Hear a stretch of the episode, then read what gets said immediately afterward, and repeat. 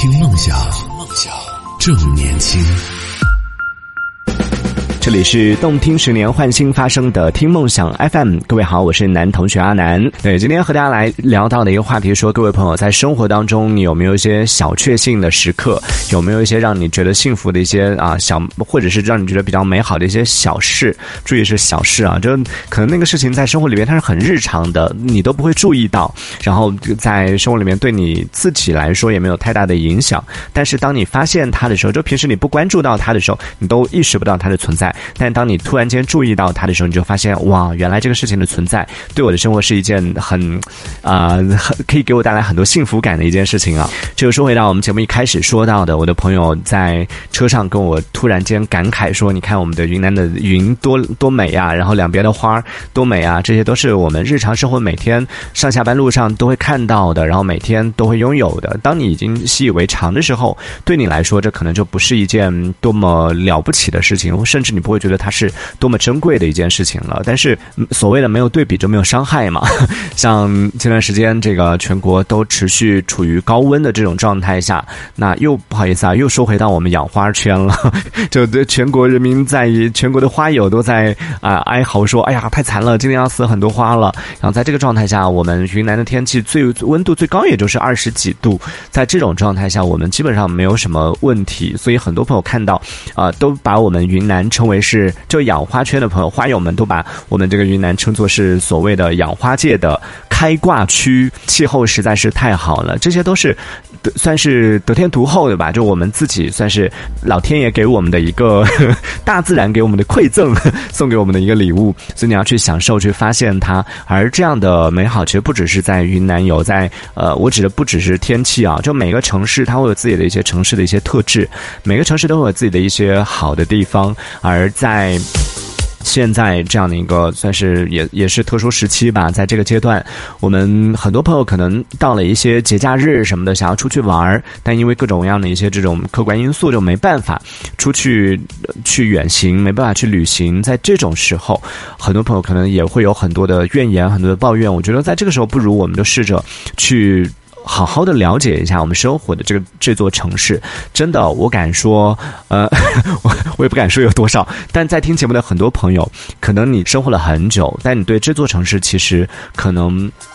了解的程度并没有你以为的高，你以为说啊，我可以清，我可以清楚的说出每哪哪条路哪条路在哪里怎么走，但是你真的知道说那家那些你可以说得出来的大街小巷上面，你可以把它名字讲出来，但你知道那个上面都有哪些宝藏的店铺吗？然后你知道这座城市里面藏着的一些就是可能已经存在了十几二十年甚至更长时间的一些啊小吃店或者是一些各种各样的一些宝藏的不为人知的小书。店呐，或者咖啡馆呐，这些你都有去了解过吗？就不是那种网红类型的，而是当地人真的是呃，可能跟着他们一起，跟着跟着这座城市一起成长，然后见证了这座城市的发展的这样的一些小的一些这种店铺或者小的这样的一些标志性的一些东西，城市性这个城市的特质比较明显的这样的一些东西呢，都有这个非常了解吗？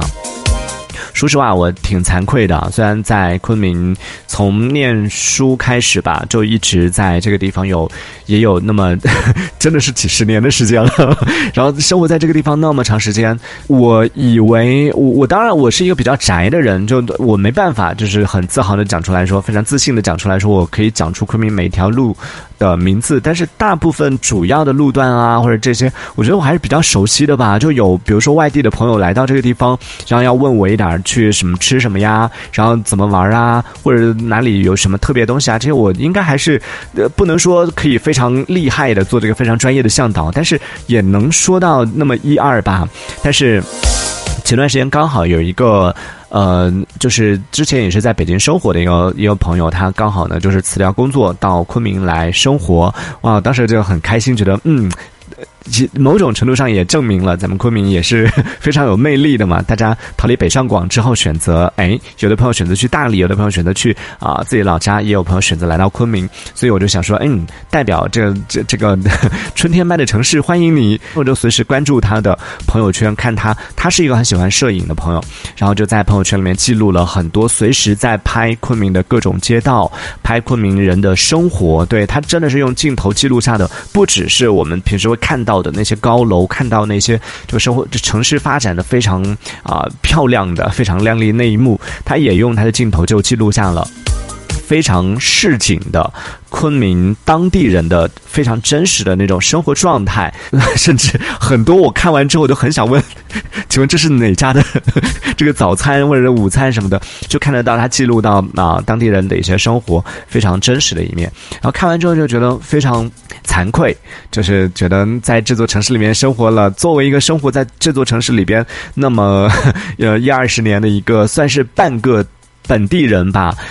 却要从一个外地的朋友的镜头里边去了解这座城市，然后去发现这座城市的美，然后看到之后再说哦，原来昆明还有这样的一个这这种街道，还有这样的一个地方，然后想要去了解一下，然后想要去感受一下，会有这样的一些时刻啊，所以。这个也是证明了啊，我作为一个 作为小半个昆明人，生活在这里那么一段时间了，对昆明也确实是有很多不太熟悉的地方。而这种感受，其实对于啊，不只是我自己，对于生活在不同城市的朋友，其实都会有这种时刻。然后在正好就现在我们没办法去太远的地方，没办法出去旅行的时候，那不如我们趁着如果有一些假期或者有一些这种啊闲暇的时间，不如出去走一走，甚至你都不要坐公交，不要坐地铁，就只是纯。纯粹的去走一走，然后去了解一下，去城市里边的大街小巷去穿梭一下，然后去看一下，重新认识一下这座城市。这我觉得可能是我们所说的比较接地气儿嘛，就是用自己的脚去重新去熟悉这座城市。我觉得也算是一种，嗯，发现生活当中小确幸、小美好的一种方式吧。就成本也不会太高，也没有需要花很多钱啊，怎么样的？你可以去找一些小店，因为对于生活在城市当中的我们来说，可能每天。上班每天的生活都习惯了两点，顶多也就三点嘛。可能有的朋友他会有两个不同的住处，或者说是会有这种常去的一些地方，也就是两点或者三点一线的这种状态。在这种状态下，我们就打破这样的一个常规，去一些比如说像我自己住在北边，然后工作在西边，也就是往这两个地方跑，很少会去南边或者会去东边。那呃，当然在确保这个疫情没有的这种情况下，确保安全的情况下，这个是第一。确保安全的情况下。可以选择去一些你可能不常去的一些区域去走一走，然后去了解一下，重新去认识一下这座城市，发现一下这座城市的宝藏之处，它的美好之处，也是一种可以让自己生活里边在生活里边发现小确幸、小美好的一种方式，不是吗？好，那今天我们就聊到这里了，我们下周见喽，拜拜。听梦想，正年轻，正年轻，这里是听梦想 FM，听梦想。